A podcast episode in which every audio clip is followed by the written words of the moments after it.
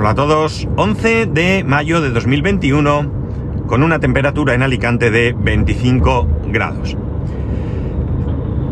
Hacía ya algún tiempo que parecía que había parado de recibir correos electrónicos de phishing, esos correos electrónicos que tratan de, engañarnos para estafarnos, ¿no?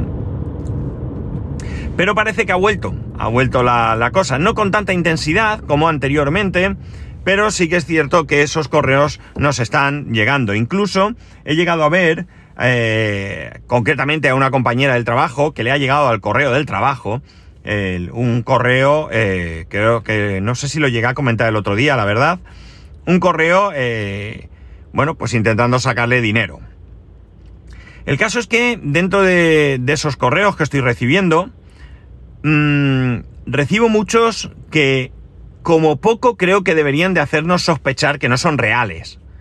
Esos correos vienen eh, reclamándome dinero por multas, por deudas Hacienda, eh, bueno, pues eh, una serie de cosas mm, que no son reales porque ni tengo ninguna multa. Es más, hoy casualidad de la vida, no tiene nada que ver, pero me he metido en la aplicación DGT y he comprobado que no tengo pendiente ninguna multa. No es que he ido a comprobar si tenía multas, sino que me he metido en la aplicación, no recuerdo muy bien eh, cuál ha sido el motivo por el que me he metido.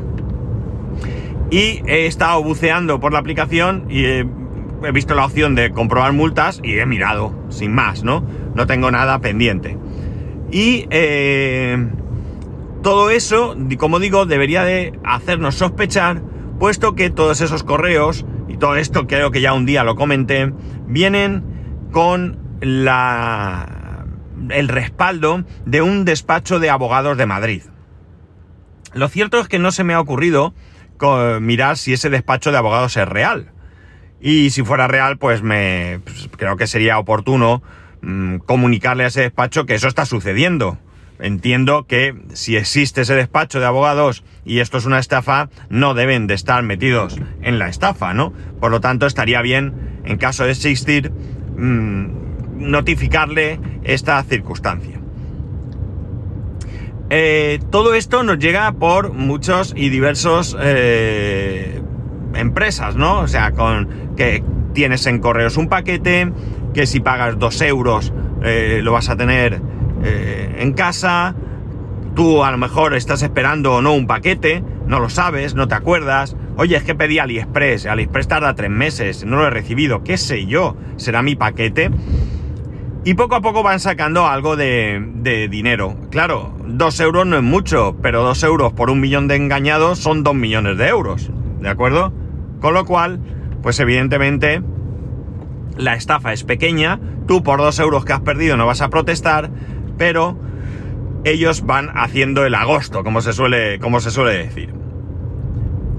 Este tema no, no es nuevo aquí, ya lo he hablado antes, pero viendo que está volviendo a llegar este tipo de correos, que a lo mejor no ha parado nunca, a lo mejor vosotros los habéis estado recibiendo igualmente, pero yo, como digo, he tenido una época de bastante calma con respecto a la recepción de este tipo de correos. El del otro día mi compañera era gracioso. Era gracioso porque le decía que le habían grabado el, viendo eh, porno. Eh, esto ya lo conté. Y bueno, pues eh, no era. No, yo no sé si la mujer ve o no ve porno, ni tampoco me importa, que haga lo que quiera, es libre, ¿no?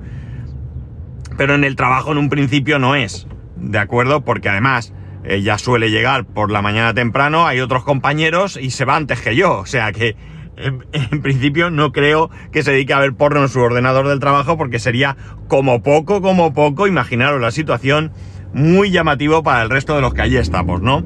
Es verdad que empezamos con el cachondeo, no, si se te ven de vez en cuando los ojitos en blanco, no sé qué y tal. Bueno, bromas aparte, ella eh, sí que es verdad que creo que hemos conseguido en el trabajo concienciar a la gente de que ante cualquier correo, cualquiera, que consideren sospechoso, que no duden en consultarnos.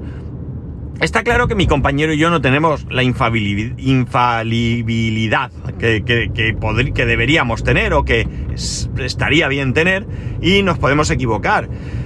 Pero bueno, también somos bastante conservadores y ante la duda, fuera. Pero me gusta la idea de que al menos la gente cuando recibe un correo que no le huele bien, nos lo comente para que nosotros podamos un poco... No se trata ya muchas veces de decir, sí, sí, ábrelo, o no, no, no, no lo abras. Yo veo un correo, veo de quién viene, veo si existen, eh, sobre todo les indico, ¿estás esperando, conoces a esta empresa? ¿Estás esperando algún documento de esta empresa? Eso es lo primero, porque si no estás esperando nada, eh, bueno, pues eh, evidentemente lo voy a tratar con más cuidado que si sí estás esperando algo porque ya sería mucha casualidad que una asesoría o una eh, cliente o lo que sea te mande un documento y además sea un documento que no viene de ellos, venga de otro sitio con algún tipo de bicho que nos infecte algún ordenador, ¿no?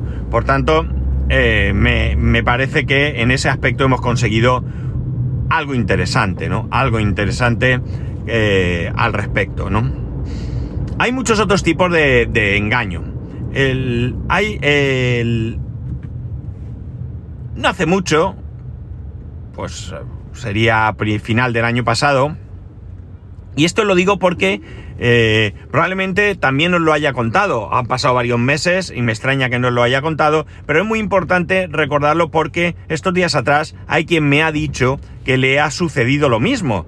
Por lo tanto, no es algo que mm, alguien muy iluminado se le ocurrió y lo ha hecho, sino que parece que es una práctica que si no es habitual, sí que es conocida por más de uno, cosa que tampoco es que sea muy difícil hoy en día. La cuestión es la siguiente, tú compras en alguna página web, en este caso era un vendedor de, videojuegos conocidísimo eh, de Inglaterra que tenía su página de España. ¿De acuerdo? La página de España era como la inglesa, pero en español, con los juegos y demás. A la hora de comprar, eh, bueno, pues eh, te pedía, te, había diferentes... Ay, no he podido evitar. Había diferentes formas de pago. Y una de ellas era Bizum. Y alguno dirá, ¿pero cómo pagas por Bizum? Es que hoy en día Bizum se está usando mucho. Yo me estoy encontrando muchos sitios donde puedes pagar por Bizum. No solo ya en, en entre particulares, ¿no? Sino con negocios. Ya hay negocios que admiten Bizum. Sin ir más lejos, mi amigo que tiene la academia de, robótica admite el pago con Bizum. Por lo tanto, ya no es algo tan raro, ¿no? Eh, es verdad que podemos considerarlo novedoso, pero no raro. La cosa es que recibe el... Eh, o sea, mi mujer hace una compra y paga por Bizum. Qué mejor que pagar por Bizum, ¿no? Es comodísimo desde el móvil. No es transferencia, llega rápido, y eh, tal. El caso es que le dicen que, bueno, pasan uno o dos días y le dicen que lamentablemente eh, no pueden servir el producto y que le van a devolver el dinero. Y mi mujer dice, vamos a ver, si vais a tener existencias eh, más adelante, no me devolváis el dinero. Yo me espero unos días y ya está. Y entonces le comunican que no, que puede ver en la web que por política de empresa, cuando no tienen un producto, devuelven el dinero. Pues nada, esto ya empieza a ser sospechoso. Y mi mujer me lo comenta, mira lo que me está pasando. Y yo le digo, hombre, raro como poco es, pero bueno. Pero raro sobre todo porque contado así, como lo estoy contando ahora, puede no parecerlo. Pero leyendo los mensajes, viendo un poco la dinámica, bueno, pues nada, que me devuelvan el dinero. El caso es que mi mujer recibe una solicitud de Bizum, pero en vez de ser una solicitud de enviar dinero, o sea, mejor dicho, en vez de enviarle dinero, lo que le mandan es una solicitud para pedir dinero. Tú eso lo puedes hacer, es decir, tú puedes coger tu móvil y a través de la aplicación de tu banco enviar dinero a través de Bizum o pedirle a alguien que te envíe dinero. Por ejemplo, vamos a suponer que eh, tú pagas algo, eh, vas a medias con varias personas y, eh, pues no sé, cada persona te tiene que pagar 10 euros. Pues tú puedes decirles, oye, hazme un bizum de 10 euros, o tú a esas personas les puedes hacer una solicitud de esos 10 euros. Con lo cual, aunque yo no lo he utilizado nunca, entiendo que facilitará mucho las cosas para las personas que tienen que enviarte el dinero. Eh, el dinero pagado fueron, si no recuerdo mal, 55 euros y lo que pedían era 55 euros. Pero claro, mi mujer se dio cuenta enseguida. Ojo, me están pidiendo dinero. ¿Qué pasó? Que a partir de ahí mi mujer no hizo eso, le comunicó, oye, te has equivocado y me estás pidiendo dinero. Claro, esta era una manera de entrar sin decir estafador, por aquello de a ver si cuela y me devuelven el dinero, cosa que no sucedió porque, como digo, a partir de ese momento no hubo absolutamente ninguna noticia más de esta, de esta gente. El caso es que, bueno, ya una vez nos pasó algo con, con esto, el banco respondió, nos devolvieron el dinero, o a ella le devolvieron el dinero, aunque también fue su banco y, y su tarjeta, y en este caso, pues ella habló otra vez con su, con su banco. El caso es que al hablar con su banco, eh, bueno, pues le dijo que muy bien, que no había problema, que podían presentar la solicitud a la instancia correspondiente, pero que necesitaban tener el eh, denuncia. Así que nada, mi mujer se fue, puso la denuncia y la presentó. Y unos días después le llamaron por teléfono, supuestamente la policía, eh, preguntando un poco sobre el tema porque parece ser que no era el primer caso. De hecho, es que esto me parece muy escandaloso, por una razón muy sencilla. Si tú eh, pides una transferencia o lo que sea a una cuenta extranjera, vete luego y búscame, ¿vale? Pero estamos hablando que era un Bizum a una cuenta española.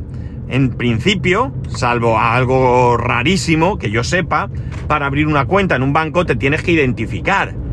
Con lo cual, supuestamente esta persona, que bien es cierto que podía haber presentado documentos falsos, o poner a un, a un hombre de paja, eh, ha tenido que identificarse, es decir, que digamos que anónimo 100% no va a ser.